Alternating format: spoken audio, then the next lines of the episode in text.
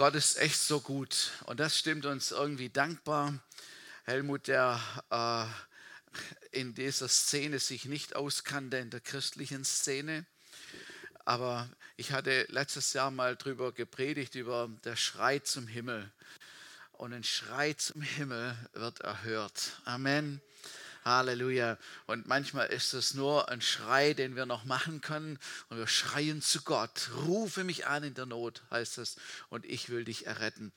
Es ist so gut, dass wir einen Herrn haben, dass wir Jesus haben. Und ich glaube, wir können noch viele Zeugnisse heute hören über das, was Gott getan hat. Unser Herz soll sich dankbar stimmen heute Morgen. Und Dankbarkeit, Dankbarkeit ist eine Haltung. Dankbarkeit ist ein Lebensstil, den man sich aneignen kann. Und Dankbarkeit kann man lernen. Dankbarkeit kann man lernen in 1. Thessalonicher 5, Vers 18. Da schreibt der Paulus an die Thessalonicher, dankt Gott in jeder Lage. Das ist es, was er von euch will und was er durch Jesus Christus möglich gemacht hat. Dankbarkeit ist nicht angeboren, vielleicht bei manchen, aber nicht durchweg. Ähm, das beobachten wir schon bei kleinen Kindern. So, wenn sie noch ganz klein sind und sie sind gestillt worden, dann äh, legen sie das Köpfchen rüber und dann sind sie ganz dankbar und sie sind ganz zufrieden und dann passiert gar nichts und dann liegen sie einfach nur da und dann schlafen und dann kann man sagen, wow, ein zufriedenes, dankbares Kind. Das ändert sich dann mit der Zeit, wenn, wenn äh, bestimmte Bedürfnisse auch kommen, wenn bestimmte Dinge so ins Leben kommen und dann, da können wir das schon merken, wie, wie es mit der Dankbarkeit ist, dass die manchmal schon umfochten ist und dass man, wie soll man sagen, dass man das tatsächlich lernen muss, dankbar zu sein. Ich weiß, wie oft haben meine Eltern zu mir gesagt, Günther, jetzt sei doch mal dankbar für das und für das. Das hat man aber im Moment nicht gesehen. Und, ähm, und deshalb ist es, will ich mal sagen, Dankbarkeit kann man lernen und Dankbarkeit kann man zu einem Lebensstil machen oder zu einer Haltung der Dankbarkeit durchkommen. Ähm, unsere deutsche Seele, die neigt äh, eigentlich mehr dazu, zu murren, sich zu beklagen, schwarz zu sehen oder nicht zufrieden zu sein. Das wird geschürt durch alle möglichen Medien auch und, und Befindlichkeiten. Und so ist es eigentlich schon gut, unzufrieden zu sein. Es ist schon irgendwie, es kann doch gar nicht, man kann doch gar nicht zufrieden sein. Ja, dann sieht man ja irgendetwas nicht. So, man wird eigentlich angeleitet dazu, unzufrieden Frieden zu sein und seine Stimme zu erheben und das auch, auch kundzutun, wie unzufrieden und wie ungerecht und alles eben ist das Volk Israel, so also deshalb, das hätten auch Deutsche sein können, aber das Volk Israel war ein Beispiel dafür, wie, wie sie immer damit zu tun hatten. Und klar waren ihre Umstände nicht immer optimal, aber wie auch immer, sie murrten gegen Mose, sie murrten gegen Aaron, sie murrten gegen Gott. Und dann sagten sie, wären wir doch lieber Sklaven der Ägypter geblieben und dort gewesen. Und wir hätten mehr gerne mehr Fleisch, besseres, anderes Fleisch, mehr Wasser, gutes Wasser. Und so waren sie immer ein bisschen äh, unzufrieden. Und im 4. Mose 14, Vers 2, da heißt es, und alle Söhne Israel murrten gegen Mose und gegen Aaron und die ganze Gemeinde sagte zu ihnen, wären wir doch im Land Ägypten gestorben oder wären wir doch in dieser Wüste gestorben. Das durften sie ja dann auch erleben, also was sie sich da gewünscht haben. Aber dieser, es, es alle, das heißt die ganze Gemeinde, das ganze Volk, muss man sich mal vorstellen, das ganze Volk war durchdrungen von diesem Murr-Virus und hat alle irgendwo angesteckt. Und so waren sie unzufrieden. Und wenn unzufriedene Leute sich treffen, dann haben sie sehr schnell auch einen Fanclub um sich herum und, äh, und teilen dann das und haben da etwas Gemeinsames. Wie reagiert Gott? Gott antwortet dann und sagt im 4. Mose 14, 27, wie lange soll es mit dieser bösen Gemeinde weitergehen, äh, dass sie gegen mich murrt das Murren der Söhne Israel, womit sie gegen mich murren, habe ich gehört. Also man, man merkt hier, und das, wenn man die ganzen Geschichten liest, dann kommt das noch deutlicher durch, man merkt irgendwie, dass Gott ziemlich genervt war. Also Gott kann genervt sein. Also er wollte ja das Volk ja schon ein paar Mal irgendwie ganz auslöschen, dann musste Mose wieder ein, einspringen und sagen, jetzt komm bitte, mach's doch nicht. Also was werden die Leute sagen? Also jetzt mach's nicht und, und so schlimm sind sie doch auch nicht und hat er immer wieder äh, Fürsprache eingelegt. Aber Gott war, Gott hatte fast keine Geduld mehr mit diesem Volk. Einmal, da gab es da gab's einen Mann namens Korah. Und der Cora hatte einen Fanclub von 250 Menschen, die, die seine Unzufriedenheit geteilt haben. Und da haben sie sich gegen, gegen Mose wieder äh, aufgewiegelt und haben ihm Vorhaltungen gemacht über alles Mögliche. Und, und Mose, er ist in sich gegangen vor Gott und hat gesagt, oh mein Gott, was habe ich falsch gemacht? Es stimmt irgendetwas nicht. Und, und bitte sei du der Schiedsrichter. Ob ich falsch bin, dann soll ich bestraft werden. Aber wenn nicht, dann, dann greif greif du ein. Und Mose hat sich nicht einfach gemacht, sondern er hat wirklich vor Gott in Prüfung gegangen sozusagen.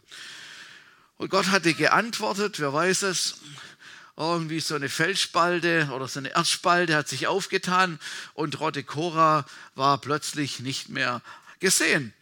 Also es war schon äh, irgendwie mit, mit Murren und so, das ist schon irgendwie naheliegend oftmals. Dankbarkeit oder Undank ist ein Resultat unserer Blickrichtung. Worauf schauen wir? Das sind jetzt keine Neuigkeiten, das wissen wir eigentlich alle. Aber worauf schauen wir? Warum schauten die Israeliten denn nicht auf die spektakuläre Befreiung aus, aus Ägypten heraus, wie sie da herausgeführt worden sind, von den, den peitschenden Aufsehern entgangen sind und noch überschüttet worden sind mit Geschenken, dass sie endlich gehen. Also mit Reichtum sind sie losgezogen. Warum haben sie darauf nicht geschaut? Oder die übernatürliche Überquerung des Roten Meeres. Oder die Rettung dann von den Soldaten, die hinterher gerannt, äh, hinterher gezogen sind und sie wieder zurückholen wollten. Oder warum haben sie nicht darauf geschaut, dass keiner krank geworden ist die ganze Zeit, wo die unterwegs waren? Also die wurden gesund, als sie gingen. Und dann dazu kam noch, dass ihre Klamotten nicht alt worden sind und ihre Schuhe nicht, äh, nicht kaputt gegangen sind. Besser als jeder Salamanderschuh. Es war, es war ein Wunder, 40 Jahre lang ein Wunder. Sie haben aber das nicht gesehen in dem Moment. Hätten sie darauf geschaut, sich daran erinnert, wäre wieder Dankbarkeit hochgekommen und sagt, oh mein Gott, haben wir einen, äh, das gibt es eigentlich gar nicht, haben wir einen mächtigen Gott. Wenn wir murren oder unzufrieden sind, dann schauen wir auf das Negative. Irgendwie ist unser Blick da fest geheftet dran und wir verinnerlichen das und dann schwindet die Dankbarkeit aus unserem Herzen aus, aus unserer Seele heraus. Und Herr Paulus sagt, dankt Gott in jeder Lage. Er will, dass das unsere Grundhaltung ist, dass es eben zu einem Lebensstil wird, dass wir diese Haltung als Grundhaltung einnehmen und darin leben. Weil Gott ist ja immer noch dasselbe, egal wie unsere Umstände sind oder was wir so erleben. Gott hat sich ja nicht verändert. Und das, das erkennen wir, äh, wenn wir das erkennen, stimmt uns das dankbar. Und Dankbarkeit, es ist, ist nicht von Reichtum, von Gesundheit oder einer Partnerschaft abhängig oder all möglichen anderen Dingen, die wir so auch als angenehm empfinden. Dankbarkeit ist davon nicht abhängig. Es gibt hinten eine, eine Missionszeitschrift vom GFI und da berichten, berichtet eine Einsatzgruppe, wie sie im Südsudan waren ein sehr armes Land und alles ist äh, verdorrt und, und sieht ärmlich aus und die Leute haben fast nichts, aber überall sind dort Gemeinden entstanden. So an kleinen Lagerfeuern sind Gemeinden entstanden und, und sie sind da hingekommen und haben ihnen Sachen gebracht und so. Und dann berichtet diese, ähm, jemand, jemand, der eben als Gast dort war zu diesem Einsatz, als sie die Kinder gesehen hat und die Menschen dort gesehen haben, wie, wie die Freude strahlend waren, in welcher Dankbarkeit die waren, dann hat sie es total berührt, weil, weil die eigentlich nichts hatten, eigentlich nichts hatten und trotzdem so eine dankbare Haltung hatten. Das zeigt einfach, es ist nicht abhängig von dem, was wir haben, in dem, wo wir gerade drin leben, um dankbar zu sein, sondern das ist ein hohes Gut, das von unserer Blickrichtung herkommt.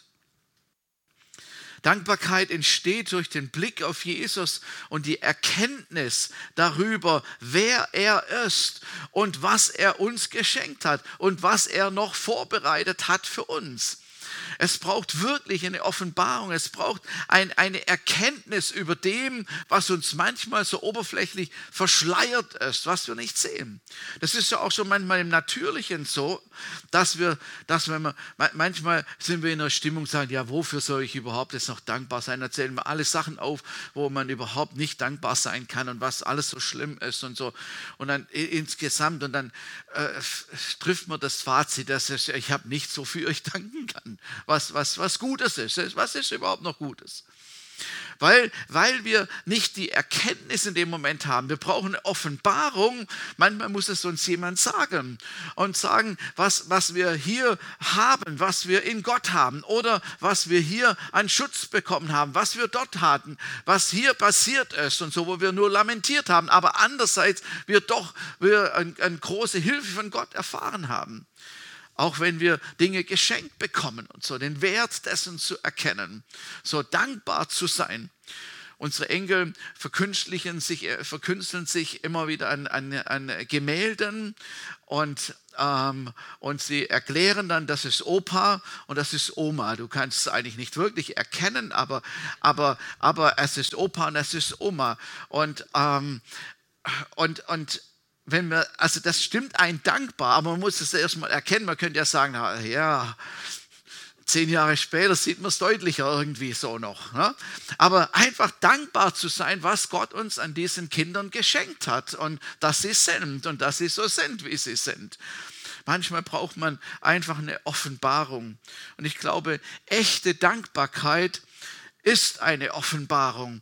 Echte Dankbarkeit ist mehr als ein schönes Gefühl, weil wir ein Eis geschenkt bekommen haben. Es ist etwas total Starkes, was tief verwurzelt in uns sein kann eine Offenbarung, ein Bewusstsein von Gott geliebt zu sein, egal was passiert, versorgt zu sein, weil Gott echt der Mächtige und der Starke ist. Seine Gnade für sich in Anspruch genommen zu haben, das muss man erkennen. Wenn wir das erkennen, stimmt es uns dankbar, weil Gnade ist halt ein Geschenk, das wir nicht erarbeiten müssen.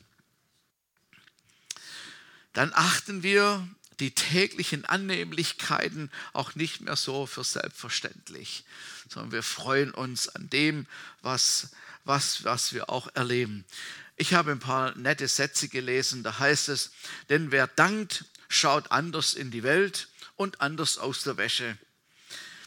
Wer dankt, erlebt die Welt anders, sieht sie mit ganz anderen Augen, macht Entdeckungen, die anderen verborgen bleiben wenn Lone und ich manchmal irgendwo einen Spaziergang machen, irgendwo in, im Wald und so, und ähm, dann sagt sie immer, Günther, hast du das gehört? Hast du das gehört? Hast du das gesehen? Hast du Ich habe gar nichts gesehen. Ich habe gar nichts gehört irgendwie. Aber ein Vogel hat irgendwo gepfiffen und irgendwo war irgendein Rascheln. Und sie sagt, hast du das gesehen? Hast du das gesehen? Vielleicht dachte ich, ich will auch gar nicht unbedingt da laufen jetzt. Oder, und, dann, und dann ist es irgendwie aber Dankbarkeit äh, zu sehen, wow, ein Wald und Vögel und wunderschön und die Sonne scheint hinein und wenn sie dann noch bunt ist und so im Herbst, wunderschön. Aber manchmal muss man, muss man es erst entdecken irgendwie. So, deshalb tatsächlich dankbare Menschen ähm, erleben mehr, haben immer etwas zum Staunen. Dankbare Menschen haben immer etwas zum Staunen. Das ist auch eine Offenbarung. Mit solchen Menschen ist man gerne zusammen, weil sie etwas wie einen Wohlgeruch verbreiten. Es ist irgendwie schön. äh, es, ja, es ist irgendwie, man kann sich da ein bisschen ausruhen irgendwie. Das ist irgendwie einfach wohltuend. Und so sagt Paulus, sei dankbar in jeder Lage. Schaut, wenn alles super läuft, könnte man denken, wäre ja es normal, dankbar zu sein, aber das ist ja auch nicht normal, dass man dann dankbar ist, weil dann findet man doch mal noch irgendetwas, was nicht so gut ist. Aber ähm, es ist eine Gnade, dankbar zu sein, auch wenn es gut läuft und alles gut ist.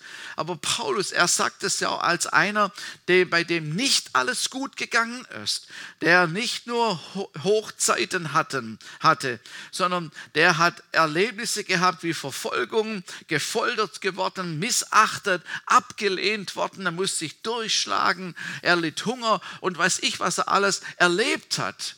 Das war nicht nur positiv. Und er sagt, sei dankbar in jeder Lage. So, weil er das irgendwie äh, gelernt hat. Das sagt er in den Philippern 4, Vers 11. Denn ich habe gelernt, in jeder Lebenslage zufrieden zu sein. Ich weiß, was es heißt, sich einschränken zu müssen und ich weiß, was, wie es ist, wenn man alles im Überfluss hat. Mit allem bin ich voll und ganz vertraut, satt zu sein und zu hungern, Überfluss zu haben und Entbehrungen zu ertragen. Er hatte eine Grundhaltung der Dankbarkeit. Und deshalb wurde er nicht aus der Bahn geworfen, wenn Dinge nicht so gut waren oder äußerlich nicht so gut waren. Und Gott kann aus jeder schlechten oder schwierigen Situation etwas Gutes machen. Amen. Oh, er kann wirklich aus schlechten Situationen etwas Gutes machen. Er kann überhaupt alles machen. Und wo es kein Weg ist, kann er auch einen machen, wenn er, wenn er will. Er kann einen Weg kreieren, er kann eine Tür aufmachen. Er ist einfach mehr, als wir nur uns erdenken können oder vorstellen können.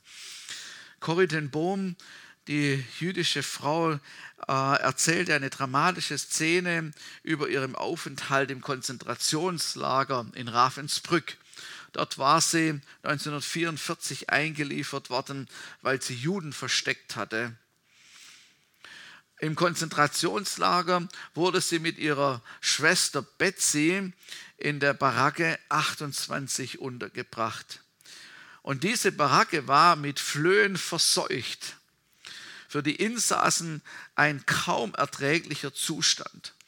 Und die Corrie und ihre Schwester, sie hatten, konnten eine Bibel ins Lager schmuggeln und in ihr, da wo sie dann eben in, diese, in, dieser, in dieser Unterkunft 28 in der Baracke und dann haben sie angefangen, Bibel, Bibelstunden zu halten am Abend oder in der Nacht. Und dann kamen viele Frauen, kamen in der Nacht in diese Baracke, um, äh, um eben da die, die Bibelstunde mitzumachen. Und eines, eines Abends, oder da haben sie in der Bibel gelesen, gerade diesen Vers, und da heißt es ja, sei dankbar in jeder Lage. Und die Corrie hat gesagt, also das geht jetzt doch zu weit. Also wie soll ich dankbar sein in dieser Lage, wo wir aufgefressen werden von diesen Flöhen? Das ist überhaupt äh, nicht angemessen. Und dann, äh, und dann fragt sie so in die Runde oder sie, sie, sie fragt die Frauen, äh, es ist doch schon komisch, dass wir werden überhaupt nicht kontrolliert und wir treffen uns ständig hier und keiner kontrolliert uns. Was, was ist denn da los? Und dann sagten die Frauen, äh, dann sagten die Frauen, unsere Baracke wird wegen der vielen Flöhe nicht kontrolliert. Die Wärterinnen wollen sich keine einfangen. So, also wie auch immer hat Gott die Flöhe geschickt oder nicht, nein, also sie waren einfach da, die waren da und man hat sich können drunter leiden und sich äh, aufregen drüber und alles und, und, und dann die Bibelstelle in jeder Lage dankbar zu sein hinterher war eigentlich das mit der Grund, warum sie sich so treffen konnten und die Bibel lesen konnten und miteinander beten. So, Gott kann aus jeder Situation etwas Gutes machen und das will ich uns einfach zurufen. Auch wenn wir denken, vielleicht, das ist jetzt so verkorkst gewesen, das war jetzt so, so daneben, äh, das kann man nicht mehr reparieren. Aber Gott kann etwas Gutes daraus machen. Halleluja. Danke, Jesus. Danke, Jesus. So lass uns unseren Blick auf Jesus richten und ihm der, und uns leiden lassen durch den Heiligen Geist, Offenbarung zu bekommen über das, was er uns geschenkt hat. Sollten, sollte er uns mit ihm nicht alles schenken? Was bedeutet alles schenken? Da brauchen wir eine Offenbarung, dass uns das mehr und mehr deutlich wird, was wir durch Jesus bekommen haben. Dankbarkeit. Wie äußert sich Dankbarkeit? Und das hat sicherlich viele Facetten. Und äh, wie wir Dankbarkeit Menschen gegenüber zeigen, das hängt ja von unserer Liebessprache ab, wie wir uns das am besten, äh, wie wir es am besten äußern können. Aber wie Loni vorher schon gesagt hat, eine, eine Freundlichkeit. Du musst dir mal vorstellen, du begegnest einem freundlichen Menschen in dieser Welt, irgendwo da draußen, unter der Woche oder an einem Montag oder so. Und du begegnest freundlichen Menschen. Ah, das ist doch was Wunderbares. Und dann ähm, selbst ähm, Menschen treffen dich als freundlichen Menschen und, und sind dadurch gesegnet. Ein Lächeln, das tut gut. Ein Lächeln. Manchmal sind die Gesichter so erstarrt und so, und ein Lächeln kommt, das ist wie eine Erlösung. Geschenke natürlich, Geschenke deren Liebes, die, die die Liebessprache haben von Geschenken. Also es ist klar, wie das geht oder eine Karte zu schreiben, irgendwie sowas, Hilfe anzubieten, das ist eher meine, meine Liebessprache. Ich wäre glücklich gewesen, ich hätte ich heute Morgen starten können mit einem, mit einem Auto und äh, mein neues, starkes Starterkabel da anzuschließen und zu erleben, wie das Auto anspringt. Sowas macht mir total Freude, jemand zu helfen, jemand aus der Patsche zu helfen oder so. Bin ich ganz glücklich drüber. So hat jeder seine, seine Liebessprache und kann das auch praktizieren. Aber wir können Dankbarkeit, können wir zum Ausdruck bringen, auf verschiedene Art und Weise. Und das sollten wir einfach auch tun. Sag einfach mal jemand Danke für etwas, wo du denkst, ja, das ist jetzt auch nicht so, aber also, oder das ist ja auch sein Job oder so. Also das wäre ja auch, dafür wird er auch bezahlt oder so.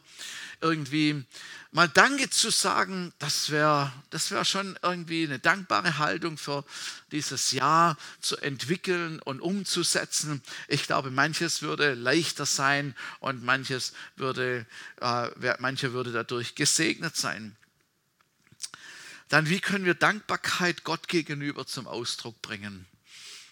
Also wenn wir das alles so erkannt haben, was ich äh, erzählt habe, dann ist eine Möglichkeit oder eine, ja, etwas, wie, wir Gott Danke sagen können, ist natürlich im Lobpreis und in der Anbetung. Also indem wir es ihm sagen. Auch, auch Gott liebt es, wenn wir es ihm sagen, dass wir, dass wir dankbar sind. Also Gott liebt es, wenn wir ihn loben und preisen. Da, da möchte er zu Hause sein. Das heißt, da ist er zu Hause, da macht er Wohnung, wo wir in einer Lobpreis- und Anbetungshaltung sind und ihm Danke sagen. Danke, Jesus. Danke, Vater im Himmel. Danke, danke. Also das dürfen wir nicht vernachlässigen bei all dem, was wir zu bitten haben, aber ihm zu danken, im Lobpreis und der Anbetung. Und ich wünsche mir das auch so sehr, dass wir das Lobpreis und Anbetung ist keine, keine fromme Tradition, weil das einfach so halt die Freikirchen machen, sondern es ist etwas, was von uns aus unserem Herzen ist, dass wir Gott Danke sagen, dass wir sagen, Herr, ohne dich wäre ich nichts aber weil du bist, deswegen geht es mir so gut und deshalb bin ich geborgen in dir, ihm Danke zu sagen, ihn zu anbeten. Aber nicht nur hier, sondern wo immer wir sind, auch zu Hause. Es ist echt gut, ihn zu ehren. Eine andere äh, Antwort oder auf, auf Dankbarkeit oder ein Ausdruck von Dankbarkeit ist Gehorsam, indem wir sagen, Herr, ich will, was du möchtest. Und ich glaube, dass, dass wir darin äh, immer mehr eine Herausforderung haben werden, dass wir wirklich Gott gehorsam sind. Also es ist eine Sache zu sagen, Herr, ich liebe dich über alles und du bist mir so wertvoll. Aber andererseits wir es schwer haben, das zu tun, was er möchte von uns. Aber wenn wir eben in dieser dankbaren Haltung Gott gegenüber sind, wird es uns leichter fallen, ihm gehorsam zu sein und zu sagen, Herr, ich möchte, was du willst. Dein Wille soll geschehen, was wir ja auch im Vater unser beten. oder unsere Hingabe, ein echter Nachfolger zu sein, ist das Ergebnis von Dankbarkeit. Ich habe erkannt, der hat mich gerettet. Jesus hat mich gerettet. Ansonsten ging ich in die Hölle. Aber er hat mich gerettet. Also das, das macht einen schon dankbar, oder? Also es macht einen dankbar und sagt, ich folge dir nach, Jesus, ich bin dein Jünger, ich will nur von dir lernen und ich will, was du möchtest. Im Alten Testament, da gab es ja verschiedene Opfer, alle möglichen Opfer, die bestimmte Bedeutungen hatten, Sündopfer und all solche Sachen. Aber es gab auch ein Dankopfer. Und wir sprechen auch manchmal von Dankopfer, wobei das halt in ganz anderer Form ist, wie es im Alten Testament eben dargebracht worden ist. Aber ein, es, es zeigt ein Opfer aus Dankbarkeit zu geben. Das können viele Sachen sein, das kann auch Geld sein. Aber wenn wir jetzt ein Opfer einsammeln für, äh, für die Gemeinden in Israel, dann äh, kann es etwas aus Dankbarkeit sein. Vielen Dank für das, was du für mich getan hast und ich gebe ein Opfer etwas weiter, was ich jetzt vielleicht, ja, was, ja, was ich jetzt nicht nur so locker übrig habe. Ein Dankopfer zur Ehre Gottes zeigt die Dankbarkeit. Im Psalm 50, 23 heißt es, wer mir seinen Dank zeigt, der bringt mir ein Opfer dar, das mich ehrt. Also es ist schon so, dass wenn wir ein Opfer dem Herrn darbringen, er nicht sagt, ach komm, ich, das brauche ich doch nicht. Oder also, weiß Gott muss ja auch nichts geben, der hat ja eh alles und so. Ähm, sondern also wir ehren ihn damit.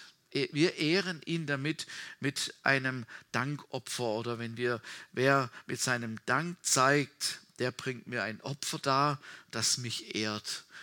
Und das ist so ein schöner Gedanke, dass wir Gott ehren können, dass Gott zurückdankt und sagt, oh, das hat mich jetzt geehrt, was du gemacht hast. Zum Schluss noch eine, eine Begebenheit im Neuen Testament. Jesus, er war auf dem Weg nach Jerusalem und er kam auch durch das Samaritergebiet und Galatien da durch. Und da waren zehn Aussätzige. Und Aussätzige waren also hoffnungslos verlorene Menschen. Sie waren abgeschieden und durften nicht bei den anderen sein, weil man konnte eben diese Krankheit nicht eindämmen. Es gab keinen Impfstoff dagegen. Es gab überhaupt nichts. Die, die gingen elendig zugrunde und mussten eben woanders sein, damit sie da nicht noch andere Leute anstecken. Und diese zehn Aussätzige, die, die sahen irgendwie Jesus und dann, und dann riefen sie Jesus hinterher und baten ihn, dass er ihnen doch helfen möge. Erbarme dich meiner. Und, unserer, und, und normalerweise rennen die Leute weg und die mussten auch immer unrein rufen und so, und damit sie eben mit niemandem in, in Kontakt kommen würden. Aber es war so, es war so dass, dass, äh, dass Jesus hinging zu ihnen und er sagte zu ihnen, alle zehn, geht und zeigt euch den Priester. Das wäre wie heute nur sagen, geht zum Gesundheitsamt und lass dich prüfen, testen und sehen, dass du gesund bist. Und dann gingen die zehn, die zehn Aussätzige in diesem Gehorsam von der Rede, was Jesus gesagt hat, in Richtung der Priester. Und währenddem sie gingen, wurden sie gesund. Das ist hammermäßig. Wisst ihr, wie, wie, wie, wie äh, Aussätzige ausgesehen haben? Dann war vielleicht die Nase abgefault oder die Hände, die Finger abgefault oder die Beine halb abgefault, überall mit Geschwüren voll und dort hat etwas an Gliedmaßen gefehlt, humpelnd irgendwie von Jesus weggegangen. Das kann man sich jetzt ausmalen, wie man will, aber wenn, wenn, wenn die als gesund anschauen, dann muss alles wieder komplett sein. Amen. Die, die Geschwüre weg, alles. Also ich glaube, während die gingen, konnten die besser gehen, sind Gliedmaßen nachgewachsen. Auf jeden Fall waren sie komplett gesund. Halleluja. Und dann heißt es in Lukas 17, Vers 15. Einer von ihnen kam zurück, als er sah, dass er geheilt war. Er pries Gott mit lauter Stimme, warf sich vor Jesus, vor seinen Füßen nieder und dankte ihm. Und dieser Mann war ein Samariter. Immer wenn es ein Samariter, das muss irgendwie extra erwähnt werden, weil das waren nicht die frommen Leute, das waren nicht die, die anerkannt waren von den, äh, von den Juden, sie waren eher äh, so am Rande. Aber dieser Samariter wurde jetzt hier geheilt und er kam zurück. Und er pries Gott mit lauter Stimme aus Dankbarkeit, was Gott getan hat, was Jesus getan hat. Jesus aber sagte, sind denn nicht alle zehn gesund geworden? Wo sind die anderen neun? Ist es keinem außer diesem Fremden in den Sinn gekommen, zurückzukehren und Gott die Ehre zu geben? Ist irgendwie dramatisch, finde ich. Die Geschichte ist echt dramatisch. Und wir denken, hey, wie könnt ihr sowas machen? Hey, das ist doch, jedem Kind sagt, man soll Danke sagen. So, warum geht man da einfach zum Alltag über? Das ist doch unmöglich.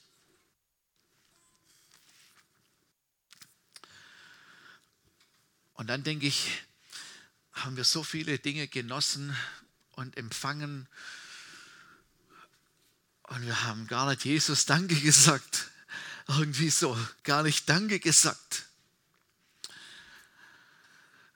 Und Jesus, und an der Geschichte merken wir, dass es ein Jesus gut gefunden hat, dass, dass der eine kam und dass ein Dank zurückgekommen ist. Und ich glaube, wir sollten nicht solche Leute sein wie die Neuen.